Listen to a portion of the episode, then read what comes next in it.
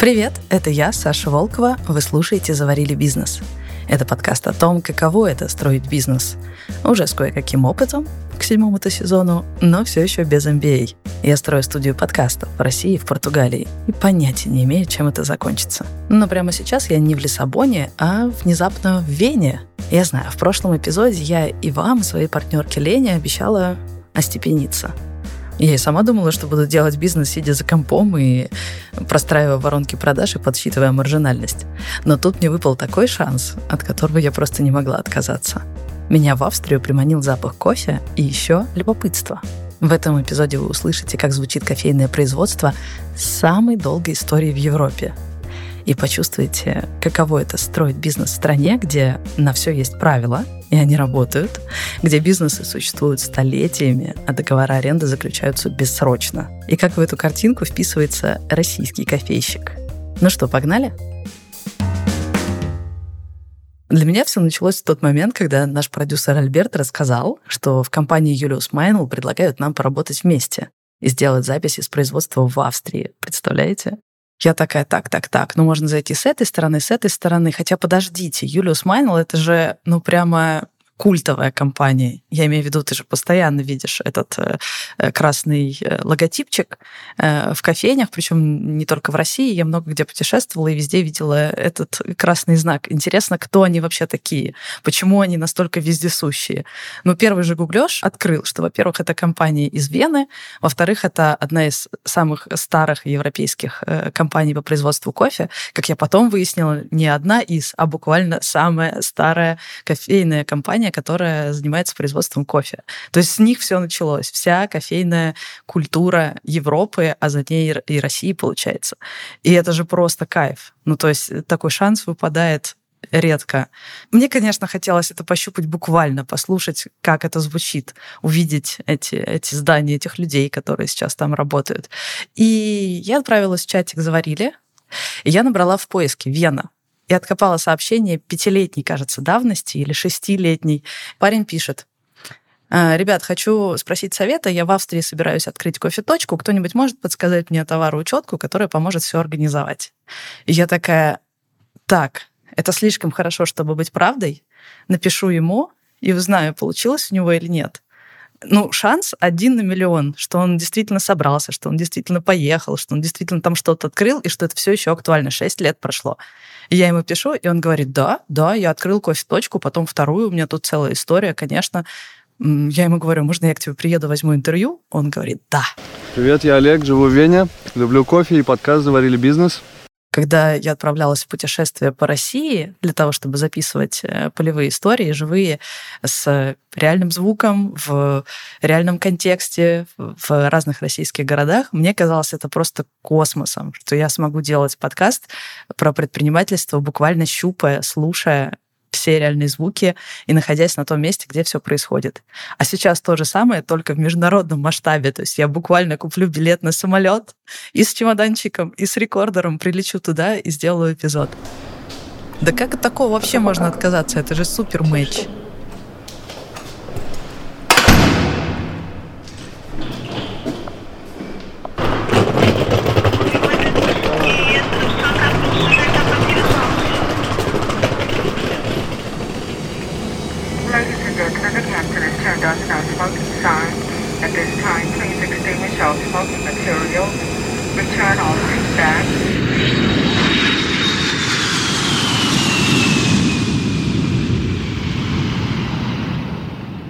Мне было неловко, и в том числе перед Леной, за то, что я трачу бюджет проекта на то, чтобы попутешествовать.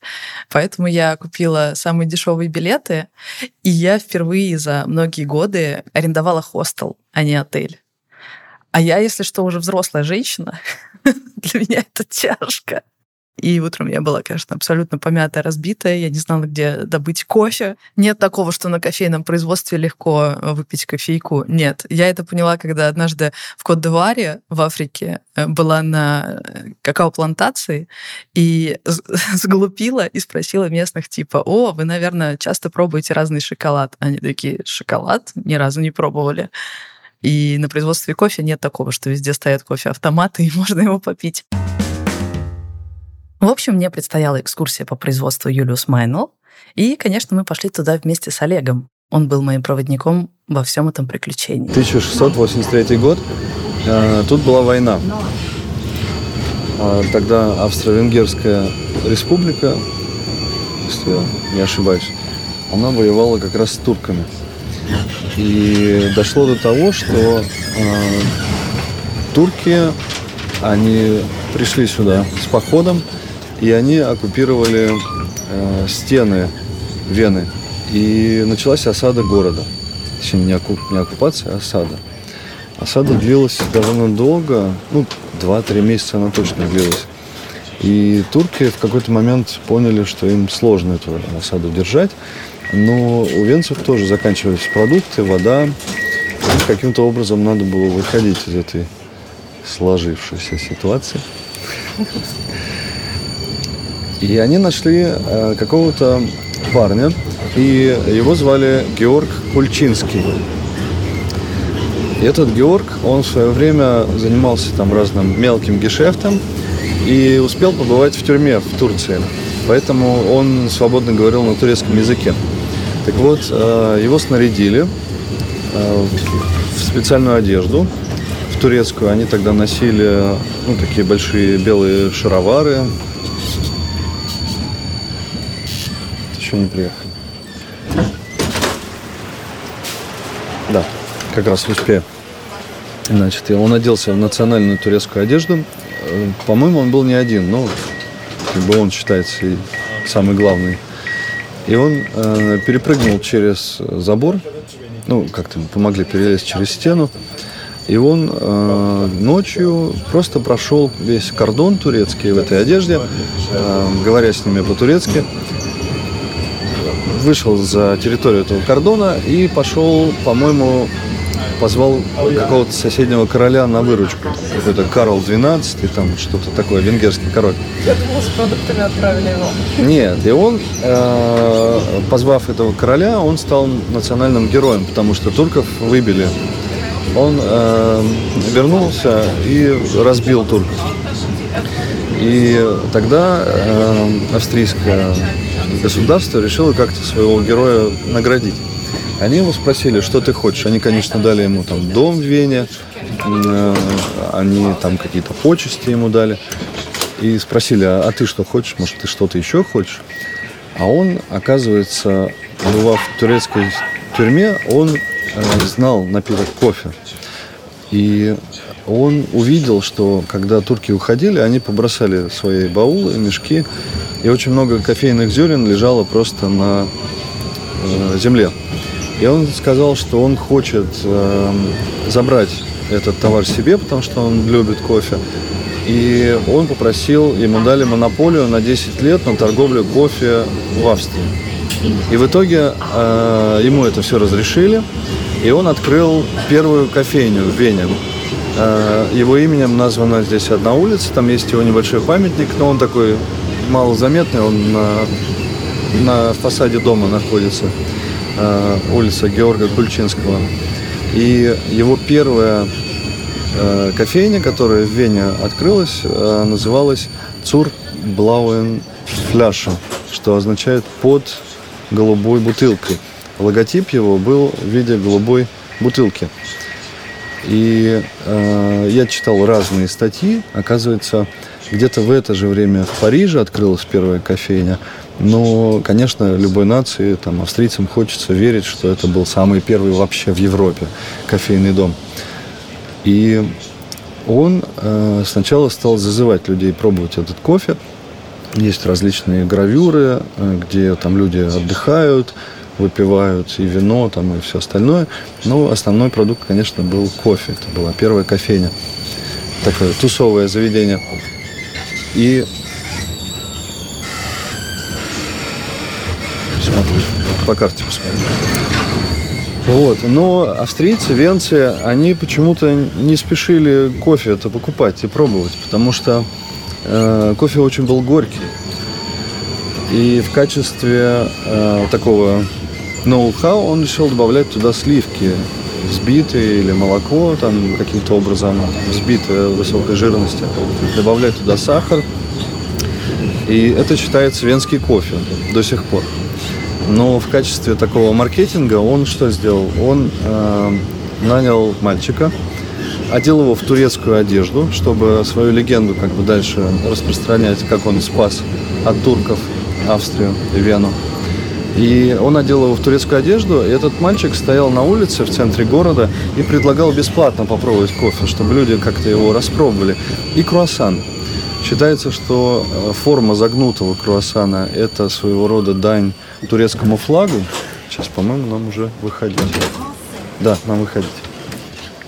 Ты уже поняла, к чему я веду? Что Юлиус Майнл спустя несколько веков он взял в качестве логотипа мальчика турецкой тюбетеечке красной. Э, это тот самый логотип, который сейчас мы увидим на Юлиус Майнл. То есть это такая историческая дань э, вот этому событию, когда разбили турков. По-моему, нам просто через парк можно пройти. Вот так. Да, пойдем через парк. И судя по карте, это типа здесь. Может быть, вот эта промзона. Да, мы же должны попасть как раз на промышленный объект. Так, вот, смотри, Юлиус Майнл Гассель, и нам нужен 3,7. Да? да, да, да, да, да. Именно то, о чем, мальчика. то, о чем мы сейчас говорили. Ориентируемся на турецкого мальчика. Меня больше всего впечатлил наш экскурсовод. My name is Martin Koller. I'm a technical project manager working very long in the coffee production. And I have the honor to show you our company. Он такой деловитый, коренастый, такой немец, такой прям классический. И наше общение началось с того, что он э, дал нам длинный листок бумаги, который, типа, надо прочитать и подписать. Fill in your name and so on and sign. Ага, окей. А, это э, контроль сохранности продуктов питания и ну, смотри, мы не должны отношения. там пачкать ничего, угу. вмешиваться в продукты. Ой, нельзя э, ювелирку с собой таскать. И часы надо снять. Помыть и продезинфицировать руки перед тем, как войти в зону производства. Жевать нельзя, в том числе и жевать. Пить и есть нельзя, кроме воды. Ну, курить нельзя. А нам-то тут белые халатики там Да, написано. да, вот они, я думаю дошли до пункта, что запрещена фото- и видеосъемка. Олег зачем-то сконцентрировал на этом внимание и говорит, а как же, мы же пришли записывать. Taking photos on the company premises and products is only allowed if approved by management. Did you ask the management? Я не знаю, как это передать. Это настолько по-австрийски, вот такая какая-то дотошность к деталям. Я тут же его заверила, что разрешение есть, что я могу показать ему в э, наших сообщениях, что я сейчас переведу ему, хотите на немецкий, хотите на какой угодно, и тогда он смягчился и позволил нам пройти. Это просто как раз из-за этого я поняла, что там происходит. А сначала надо сказать, что у тебя все разрешения получены, все бумажки э, подписаны, все печати проставлены. Тогда можешь двигать дальше. Small roasters. То, что меня удивило, что это производство не показалось мне радикально отличающимся от нашего производства, которое было у нас э, в России, когда Никита, мой шеф-бариста, занимался обжаркой. Мы же с ним тоже ходили на э, вот эти обжарочные цехи, и там маленькие обжарщики арендуют ростеры и жарят свое. Here it's uh, for 5 kilogram green coffee. В общем, производство — это обычно какое-то промышленное здание, у них это тоже так. Это не где-то в центре города, где вокруг фонтаны, это чуть-чуть поодаль, немного такой более утилитарный район. При этом само здание э, явно старое, там есть даже железная дорога, подведенная к разгрузочному цеху. И нас провели сверху вниз, по всему производственному процессу, от очистки там, от э, палок и камней до более мелкой очистки, через обжарку, отлеживание, дегазификацию и потом в упаковку. Oh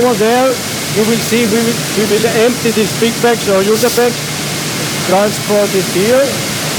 We have again a sieve and a dust extraction. Все выглядит примерно так же, как любой обжарочный цех в Москве, только более непрерывно, потому что обычно я вижу только самое сердце, ростеры, но не вижу, где эта линия дополнена от э, базовой очистки и до упаковки.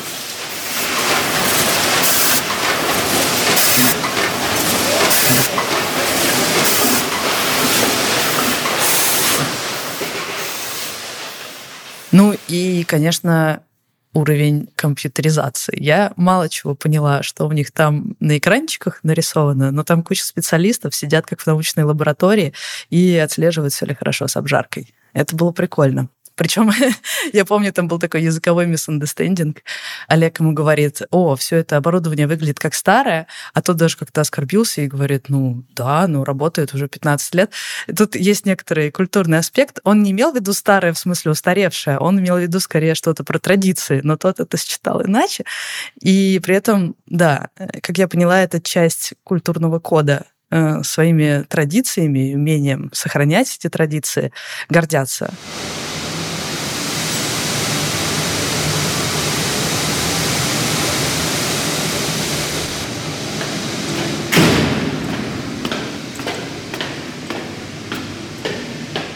Австрийцы очень любят консерватизм. Мы сейчас направляемся в центр, и в центре ты увидишь, насколько австрийцы вот именно свою аутентичность там пытаются как-то культивировать. Здесь можно встать в пробку из-за того, что э, карета с лошадьми там где-то там лошади кушают. Не до этого. Это, это ты все увидишь. Еще мне э, понравилась вот эта вот красная красная колба, которую они наполняли. Как это работает? Значит, на самом деле, насколько я понял, это не какое-то супер экстра какое-то изобретение, но интересно, что они его используют в качестве такого некого ноу-хау маркетинга. Значит, эта колба, она состоит из трех отсеков. А, если ты покупаешь э, мельницу для кофейни, ну, чаще всего ты не будешь ее по 100 грамм заполнять. Ты обычно килограмм кофе туда высыпаешь. Но каждый раз, когда ты высыпаешь туда килограмм, если у тебя нету там такого оборота, если это начинающая кофейня, то, возможно, ты килограмм в сутки э, можешь не продать. И тогда твой кофе, твой кофе остается на следующий день, и он окисляется. То есть с каждым днем там больше и больше происходит кислорода, и кофе киснет. Значит, э, они э, наполняют вот эту колбу. Там три отсека. Колба устанавливается на их фирменные мельницы. Причем на этой колбе э, есть AirFit метка. То есть колба взаимодействует умно как-то с процессором на этой мельнице. Я думаю, что их фирменная метка, может быть, они делают, кстати, наш трамвай.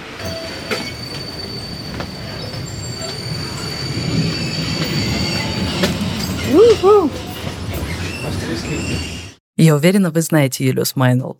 Я видела их этот красный логотип с мальчишкой в турецкой шапочке почти во всех странах, где путешествовала. Они поставляют кофе, дают оборудование, обучают персонал, прорабатывают меню для кофеин, кафе и отелей. А российская команда Юлиус Майнл в 2021 году запустила линейку Locally Roasted. Она создана под вкусы российских кофеманов, а это, вы понимаете, особый уровень требований. В линейку входят несколько блендов зерен из Эфиопии, Бразилии, Уганды, Перу и Вьетнама.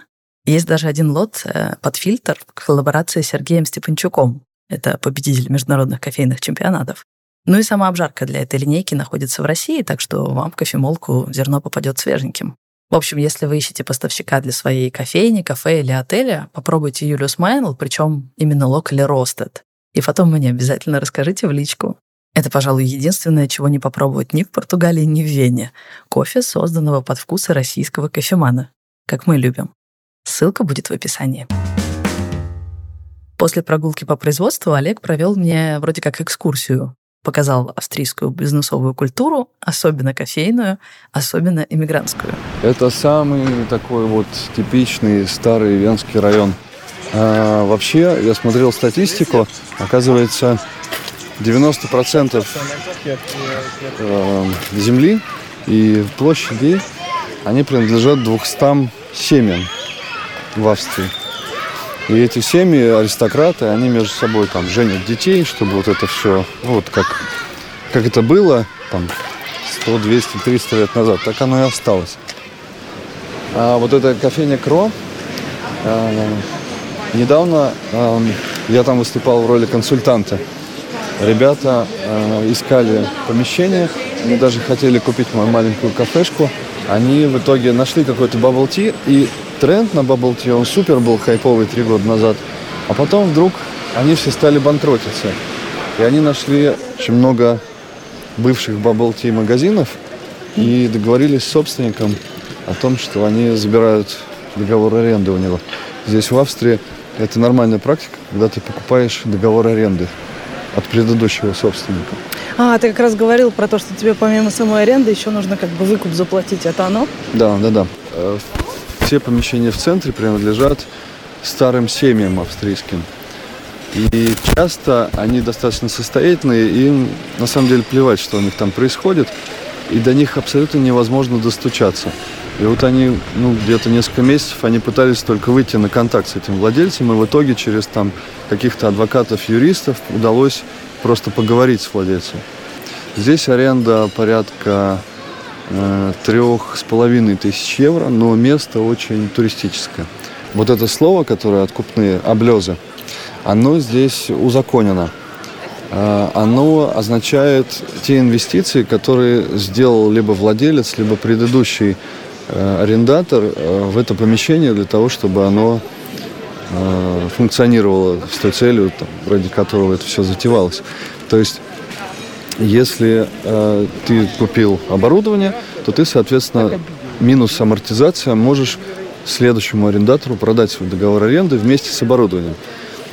И тогда аренда обычно не очень высокая, потому что инвестиции могут составлять там, от 50 до 100 тысяч евро, а договор аренды существует здесь бессрочный. То есть э, это старые договоры аренды еще после мировой войны, которые заключались, они до сих пор существуют, и ты правоприемником этих договоров можешь стать. Но для этого тебе надо заплатить вот это таблезы, это откупные, это, это такая она официально означает, что ты платишь за оборудование, но по факту ты платишь за месторасположение, за удобство, за какие-то там туристические зоны. То есть это такая цена откупных. А если ты хочешь прервать договор, как тебе это сделать? А, бессрочные договора лучше не прерывать. Потому что бессрочные договора, они могут еще по старым ценам, ты можешь платить 10 евро за квадратный метр. Тебе нет смысла их прерывать. Начиная с 90-х, по-моему, годов, Вена отменила э, бессрочные договора. Они до сих пор существуют в других землях австрийских, но в Вене максимум 10 лет ты можешь подписывать. Что 10 лет тоже и для России достаточно много. Потому да. что в России обычно это 11 месяцев. Так вот, э, Проблема этих домов еще заключается в том, что э, после того, как закончилась оккупация советскими солдатами Австрии, с тех времен остались вот эти бессрочные договоры аренды. И там было типа там 5 шиллингов за метр квадратный. То есть в пересчете на сегодняшний день там аренда таких квартир вот в таком районе, в этом центре может стоить ну порядка 100 евро в месяц. Но там живут чаще всего либо бабушки, либо внуки, прапраправнуки тех советских солдат, которые эту квартиру получили под вот эту государственную аренду, либо те, кто заплатил им облезы. Вот это типичная австрийская кафешка сетевая. Называется Анкер. Хочешь зайти посмотреть ассортимент? А. А, австрийцы сходят с ума по хлебу. А, еще, еще любопытно, что эм, что э, здесь запрещено работать в выходные. Но если ты пекарня, то есть если ты продаешь хлеб, то работать можно. Ну, это выглядит аппетитно. Я вижу эти круассаны загнутые. Угу. Мне нравится, я бы попробовала. Он соленый. Какой кофе предпочитаешь? Будешь кофе вообще? Да вот думаю. Он здесь а прикольный. Вкусный. Черный тогда, можно даже какую-нибудь воронку, что-нибудь такое. Тогда я бы лучше, я бы лучше Роберта спросил, чтобы он посоветовал для воронки. Do you have GBM in the machine? No, it's Dolce. Дольче. Давай э, я буду эспрессо пробовать.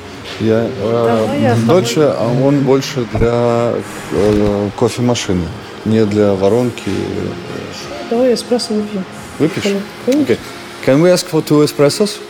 История Олега началась с того, что он вместе с женой переехал в Вену работать на компанию. И в какой-то момент у дочки подошел тот возраст, когда нужно решать, или уже она идет в местную венскую школу и тут продолжает социализироваться, или они всей семьей возвращаются, и она идет в российскую школу. Так вот, Олег мало того, что решил остаться, так еще и решился попробовать предпринимательство на вкус. Он ходил по городу, перебирал варианты, открыть бургерную, барбершоп, что-то еще, но в итоге выбрал кофе.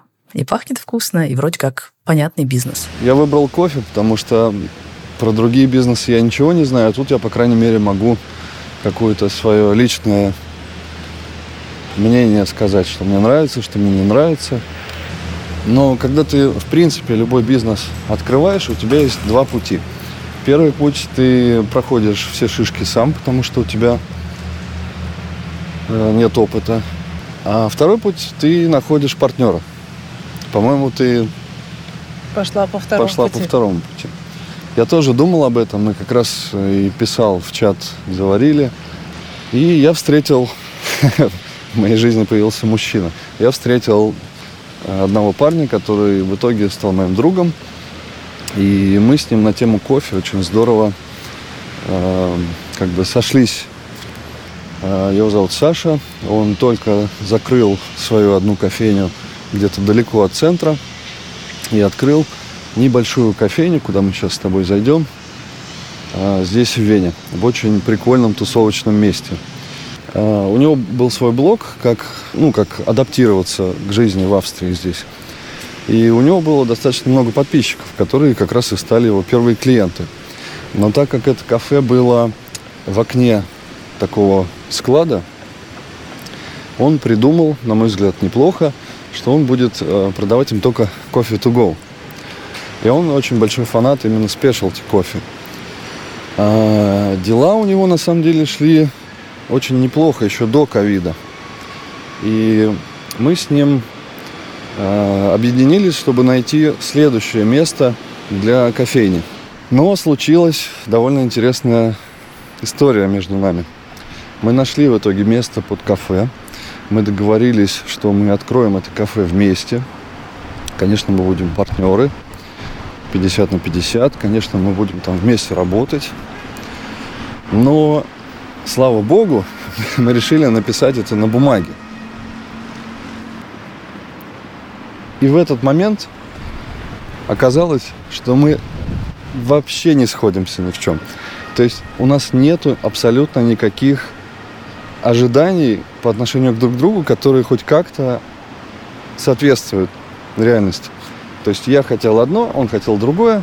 Да, у нас бизнес 50 на 50, но по факту абсолютно разные подходы. Абсолютно. После того, как мы расстались с Сашей, у меня осталось вот это неудовлетворенное чувство, что я все равно хочу заниматься кофе, открыть свою кофейню. И я стал уже сам искать помещение. И вдруг я наткнулся на то, что э, есть одно помещение, оно называется Coffee and Friends, и оно э, свободно почему-то. Причем там было написано, что это франшиза, потому что Coffee and Friends, их пять кофеин здесь в Вене. Место, которое э, я нашел свободное, оно находилось прямо на выходе из э, самого известного такого парка-замка. Э, называется Бельведер. Я позвонил по телефону владельцу этого Coffee and Friends для того, чтобы узнать условия. И я еще пошел по другим точкам спрашивать, э, насколько они довольны этой франшизой, как это все выглядит. И мое удивление было достаточно высоко, потому что оказалось, что это абсолютно не франшиза. Владелец Его зовут Франц Шон. Он занимается обжаркой. Он сам искал помещение под открытие кофейни, но он арендовал это помещение и сдавал их в субаренду без наценки. Его основной бизнес был то, что арендаторы были обязаны покупать его зерна. И я удивился, потому что в некоторых э, кофейнях, Coffee and Friends, э, там, допустим, продавался алкоголь, а в некоторых не продавался. Просто это зависит уже от конкретного арендатора. Единственное требование у него это то, что идентика Coffee and Friends сохраняется такая, какая она есть. И чтобы его зерна покупались. Я спросил его, а сколько приблизительно ты думаешь, это место продает кофе? Я же про кофе. Он сказал, я не знаю. Я могу только сказать, сколько предыдущий арендатор покупал у меня кофейных зерен. И я понял, что это совсем не франшиза. Добрый, добрый день. Hallo. Hallo, Miki. Geht's? Mein Freundin Alexander. Mickey, hallo. Alexandra ist meine Freundin aus Russland, aber sie wohnt momentan in Lissabon. Lissabon, die beste Stadt momentan in, in Welt. Ja, genau. Viele Leute Best- arbeiten von zu Hause. Он сказал, что лучший город э, на сегодняшний день для жизни. Ja, ja, und sie macht einen Podcast über Kaffeegeschäfte. Okay. Und sie, sie hat geplant, äh, in Wien zu kommen. Okay. Und wir waren gestern beim äh, Julius Meinl in, Okay. am, auf Fabrik. Aha. Was trinken Sie? Что ты пьешь? Как? Не знаю. Капучино. Капучино. А, für mich эспрессо.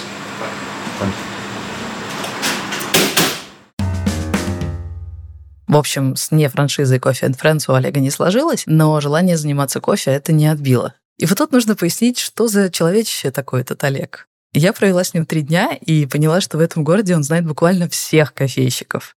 Мы заходили в разные кофейни, он знал имена, историю бизнесов, какие-то там детали биографии этих всех предпринимателей, через что они прошли, и с каждым останавливался поговорить, а потом выяснилось, что именно эта его черта как раз-таки и помогла ему добиться цели. В какой-то момент новый арендатор того самого помещения Coffee and Friends подсказал Олегу, что знает какое-то небольшое помещение, для которого сейчас как раз ищут арендатора. То есть он со своим, казалось бы, конкурентом поддержал такие дружеские отношения, что тот ему подсказал, где Олег может воплотить все то, что пока что не получалось. И с этим помещением выгорело. Олег подписал договор, заплатил 35 тысяч евро облезы, тех самых откупных, и открыл свою первую кофейню. Я, конечно, хотела зайти к нему в гости, посмотреть, как эта кофейня устроена внутри, но меня ждал неожиданный твист сюжета. Оказывается, эта кофейня прямо сейчас закрыта из-за суда с владельцем помещения. Как, почему, из-за чего все это случилось, все это вы вот-вот узнаете. Олег мне все расскажет за чашкой кофе в своей второй кофейне в пригороде Вены.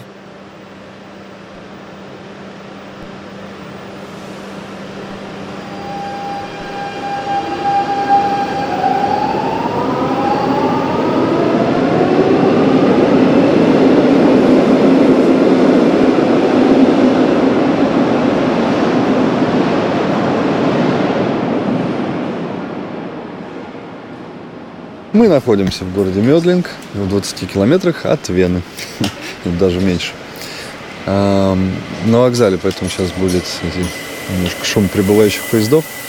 В общем, я уже договорился о покупке маленького кафе в Вене. И параллельно мне предложили на очень льготных условиях открыть кафе э, в пригороде Вены, в городе Медлинг. Я, честно, согласился. Мне очень здесь понравилось. По одной простой причине. Я не нашел на вокзале абсолютно никаких других конкурентов. То есть мне было так здорово, что я на вокзале могу открыть кофейню, и люди будут мимо идти и покупать. Hey, Александра, nice to meet you. Schön. вот такое вот помещение. При том, что публика, к сожалению, здесь она привыкла к абсолютно другому интерьеру и к абсолютно другим продуктам. Австрийцы настолько консервативны в плане э, потребления своей вот этой вот пищи. То есть шницель, сосиска, пиво. Это то, что они здесь едят. И булка с э, ветчиной.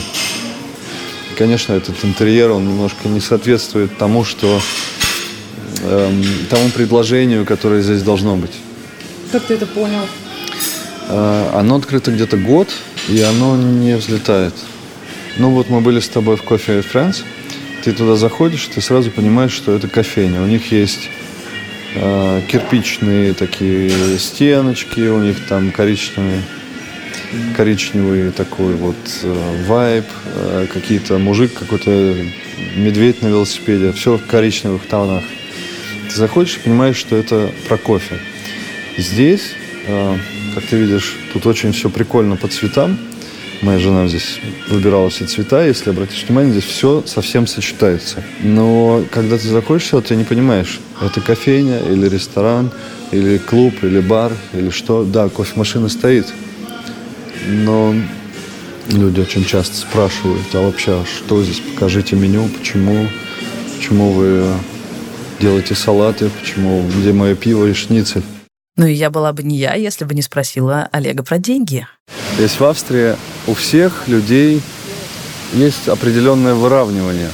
То есть стать успешным здесь можно, но стать прям вот состоятельным здесь очень сложно, потому что как только ты преодолеваешь какой-то порог э, выручки, оборота годового, тебя тут же переключают на следующий налог, который выше, и ты по факту получаешь то же самое. Если у меня от 10 до 15 тысяч э, в месяц оборот, то э, я плачу аренду порядка тысячи евро, я плачу продукты, э, у меня там были еще разные там тортики, салатики, то все 5 у меня порядка 4000 евро в месяц затраты на эти дела. Я плачу страховку, я плачу там что-то еще. Короче, в карман чистыми можно в итоге положить порядка от 5 до 10 тысяч евро. Mm-hmm. Этого, в принципе, достаточно для того, чтобы здесь как-то жить. Моя душа, так сказать, истосковалась по какому-то по стабильности, по пониманию, что у тебя будет на следующий день. Э, я устала от очень близкого горизонта планирования, когда ты можешь знать, что у тебя будет на месяц вперед. Когда мы только заехали в нашу квартиру в Португалии, мы сразу познакомились с соседями, они тоже из России. И тут я пошла исследовать э, мой район, просто ходить по ближайшим улочкам. И мне понравилась очень харизматичная женщина, которая стоит возле своей винной лавки. И она стоит, прислонившись к косяку, с э, седыми волосами, аккуратным каре и курит. И я сфоткала и отправила соседу Андрею, типа, зацени, какая колоритная картина. Он говорит, да, это еще что? А теперь найди этот адрес в Google картах. И я забиваю этот адрес в Google картах, а там на панораме эта же женщина в этой же позе с этим же каре стоит и курит. я подумала, вот это то, чего я хочу.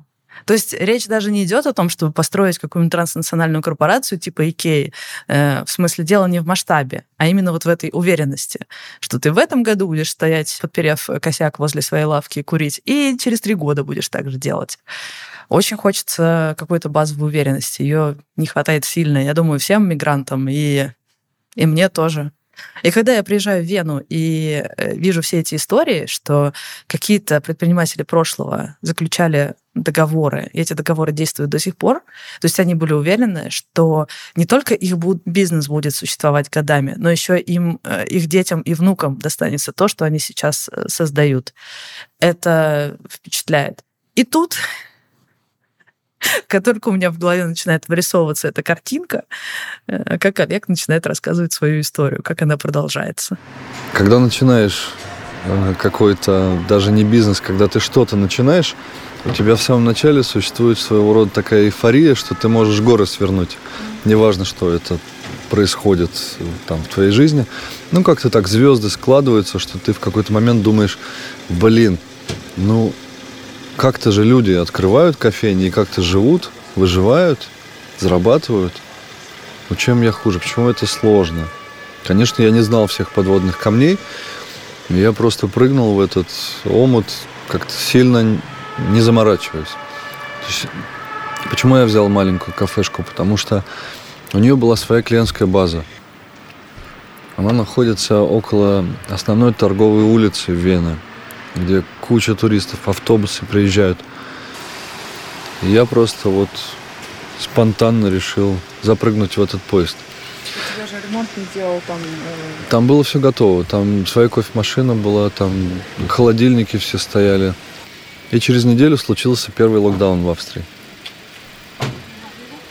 Я на тот момент подумал, блин, наверное, это какой-то знак свыше, что мне не надо этим заморачиваться, потому что вот я только открываюсь, и страна закрывается. Нет туристов, офисы закрыты, нельзя работать, все закрыто. У меня капает уже аренда. У меня есть один сотрудник. И через полтора месяца, когда разрешили открывать кафе, мы начали работать. Но эта перезагрузка, это локдаун был, это, конечно, жесткая перезагрузка. Университет, который находится рядом, он был закрыт. А офисы, там были эти хоум-офисы в основном, то есть больше офисов не было. Репутация и люди, которые туда ходили, это все остановилось. Никто не приходил. У меня была, ну если, дай бог, там, не знаю, 20-30 евро в день выручка, это вот хорошо. И локдаунов было три на протяжении года. Короче, одни убытки, да. Ну, у меня были сбережения, я в этот бизнес входил, рассчитывая на то, что первые там несколько месяцев у меня не будет прибыли, но, конечно, я не рассчитывал, что это будет так долго. Ты думал все закрыть, раз это знак свыше? Да, я правда об этом подумал. С другой стороны, ты думаешь, да, это испытание. Но, может, оно поэтому и выпало на мои плечи. Может, я поэтому и должен стараться в два раза усерднее, чтобы преодолеть это испытание и сделать из этого какую-то успешную историю. Так оно и произошло. Просто это заняло больше времени. И, честно говоря, пока здесь нет такого оборота, который мне бы хотелось, потому что я встретил такую разницу в менталитете – если в России ты идешь там в какую-то шоколадницу, ты привык, что там есть первый, второй, третий компот. Все. И я изначально думал точно так же на каждую потребность э, как-то ее там удовлетворять. А в итоге оказалось, что австрийцы настолько консервативно упертые, то есть если они хотят скушать супчик, они идут туда, где делают только суп. А когда они видят слово кафе, они понимают, что там есть только кофе и максимум круассан и может быть какой-то тортик. То есть у них нет ожидания, как в маленькой кафешке, что они там получат и суп, и омлет, и сэндвич, и салат, который мы сейчас попробовали, и все остальное. И это моя ошибка. Потому что если здесь я хочу быть успешным, мне надо очень сильно сосредотачиваться именно на одном предложении, на одном продукте. Да, возможно, потом можно добавлять что-то такое сопутствующее. Но именно австрийцы показали мне, что я ошибался. Кто-то приходил поддерживать в локдаун, кто-то после локдауна. И когда страна открылась, э, Пришли туристы, и очень много туристов э, просто интересовались, что это за маленькая кафешка, которую обязательно надо посетить. Обо мне писали э, в местных э, там типа трип-обзорах, там в этих в бумажной прессе. И дела стали идти в гору. В следующий год после локдауна у меня оборот был около 50 тысяч евро. И я приблизился Э, по-моему, в следующем году, ну, как прошлый год у меня было больше 100 евро. 100 тысяч евро оборот. Проблема пришла, откуда не ждали. Владелец помещения, который был э, физическое лицо, сын какого-то австрийца, который состоятельный здесь. Он продал это помещение э, компании девелоперской. Оказалось, что эта компания, она какая-то с арабскими корнями, она э, купила не только помещение, где было кафе, но и все помещения на первом этаже этого дома и соседнего дома. Я оказался ровно посередине. Там ничего не происходит, они ничего не делают. И, скорее всего, они этого не делают, потому что я им мешаю. Потому что они, видимо, хотят сделать какой-то там open space, коворкинг или большой магазин или что-то. У меня остался договор аренды на два года, и они всячески искали повод, чтобы от меня избавиться.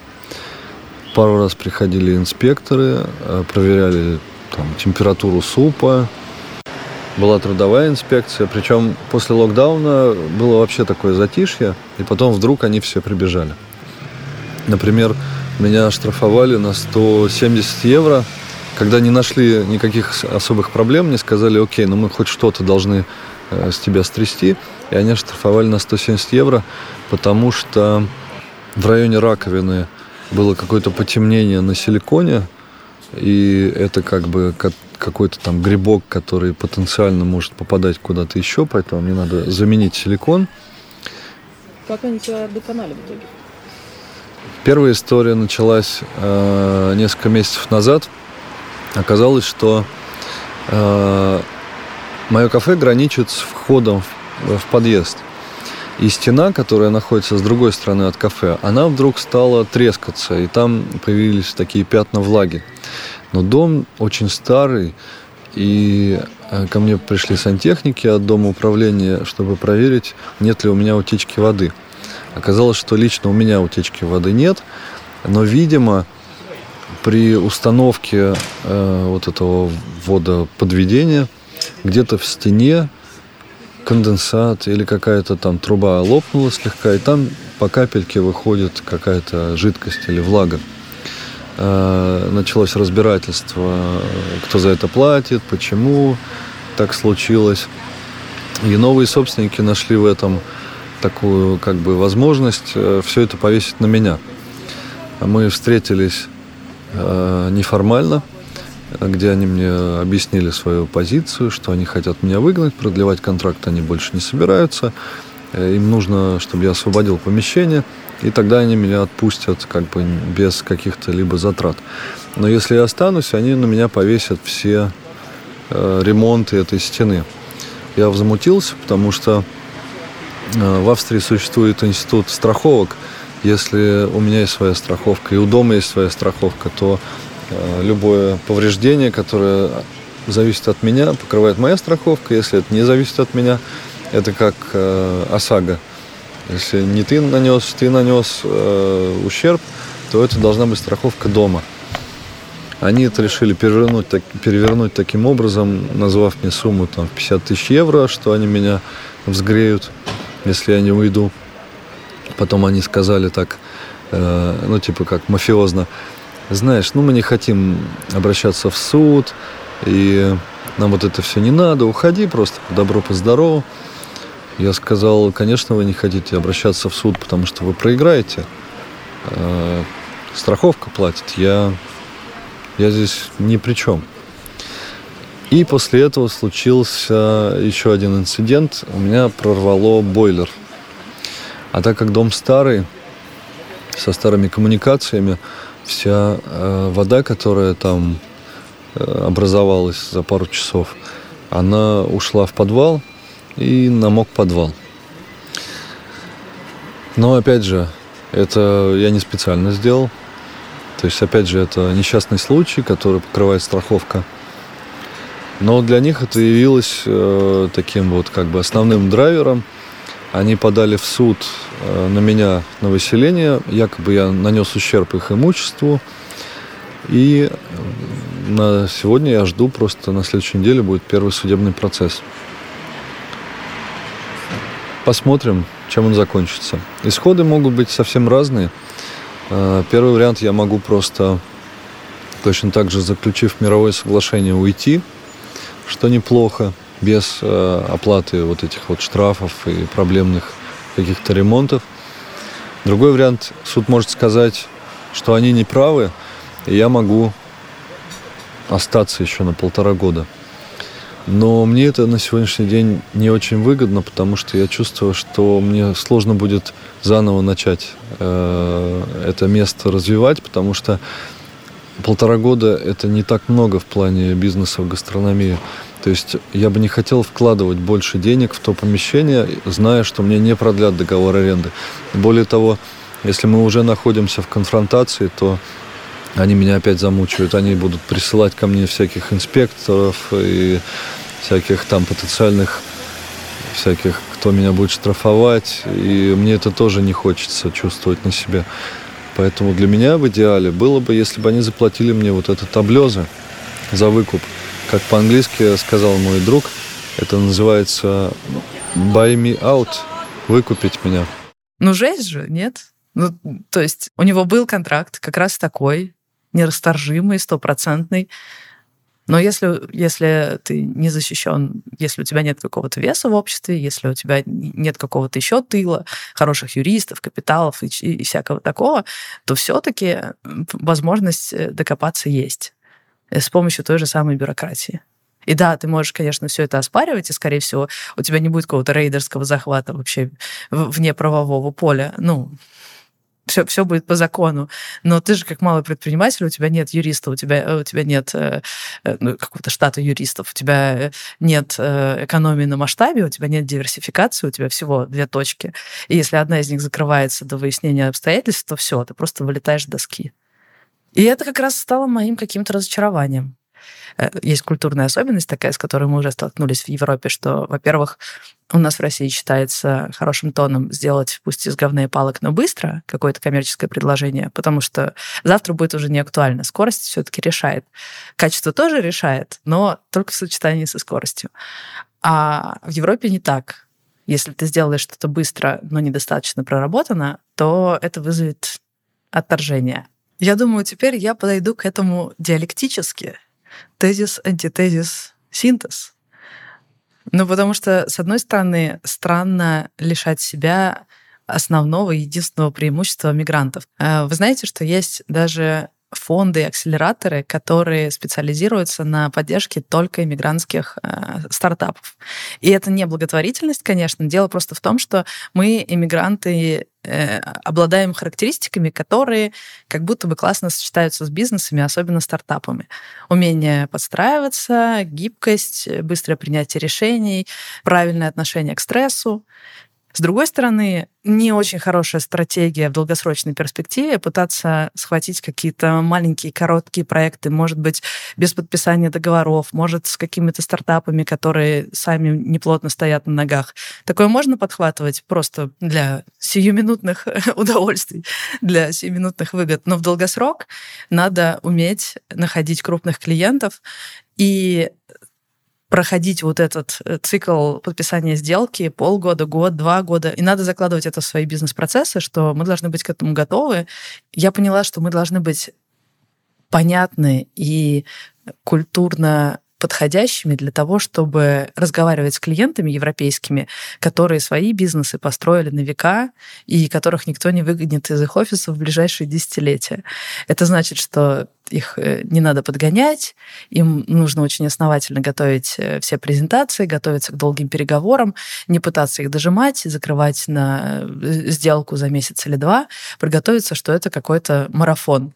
Если мы попытаемся с ними работать так, как с российскими стартапами, тогда они просто скорее, им покажется, что мы какие-то ушлые продажники или несерьезные, некачественные. Просто эти сделки не состоятся. И тогда мы, находясь в Европе, будем вынуждены продолжать делать бизнес по-российски и не заработаем ни одного вот такого выстраданного годами, но зато настолько же прочного и долгосрочного контракта.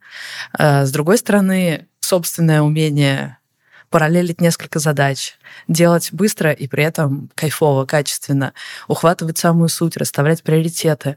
Э, Все вот это нужно за собой оставить. История Олега продолжается. Если вам понравился этот эпизод, конечно, мы попросим его потом рассказать, чем же закончилось дело. А пока на этом все. Но только пока. Пишите свои отзывы на этот выпуск и слушайте предыдущий сезон подкаста «Заварили бизнес». В нем я путешествую по югу России и пытаюсь узнать как можно больше про бизнес в регионе. Ну а если вы нынешний или будущий кофейный предприниматель или предпринимательница, присмотритесь к линейке Locally Roasted. Российская команда Юлиус Майнл разработала эти бленды специально для вас. К тому же у них сразу можно получить помощь с оборудованием, меню и персоналом. Над этим выпуском работали продюсер Альберт Ольховиков, редактор Ира Асадулина и звукорежиссер Михаил Васильев. Спасибо, что были с нами, и до встречи в следующем выпуске. Пока-пока.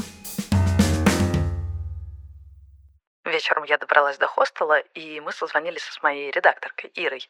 И я поделилась впечатлением от поездки, и тут она меня спрашивает. Есть же вот эта телега про ну вот, там, закончу школу, стану счастливым. Ну, закончу универ, стану счастливым. Ну, пойду там на работу, стану счастливым. Как тебе кажется, не станет ли тебе скучно, когда ты добьешься своего? Если бы суть бизнеса состояла в э, том, чтобы делать какой-то понятный, предсказуемый труд, типа фабрики контента, то мне действительно станет скучно. Я даже видела конкретных предпринимателей, которые буквально делают такой бизнес и буквально в какой-то момент э, стали пытаться автоматизировать этот бизнес максимально, чтобы оставшееся время посвятить личным проектам. То есть то творчество, которое ты не добираешь в своем бизнесе, приходится добирать на стороне. Я бы не хотела оказаться в такой ситуации. Но если у тебя, с одной стороны, стабильные контракты, с другой стороны, в рамках этих контрактов ты все время должна исследовать мир людей и выдавать новый креатив, то скучно точно не будет. it